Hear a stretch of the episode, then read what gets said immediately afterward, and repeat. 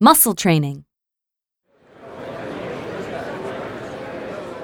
Hi, I'm here for a 10:35 a.m. flight to Tokyo.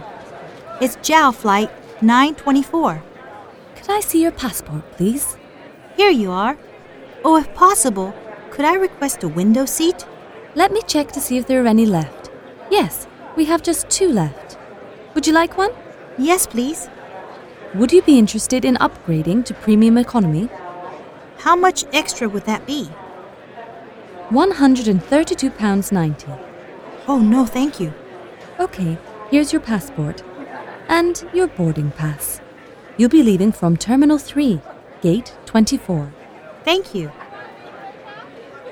Well, I guess this is where we say goodbye, Megumi.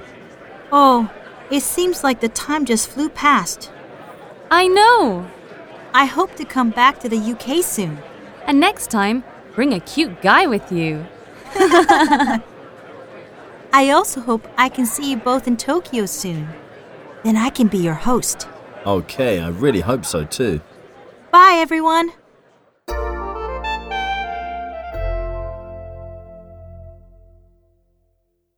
Everything here seems a little pricey. but it's all duty free. Oh, right. So I won't have to declare anything back at Narita. That's right. Hmm. I think I'll buy a bottle of this Johnny Walker Black label for my father. Would you like me to gift wrap it for you? Is that extra? No, miss. Oh, okay. Go ahead then.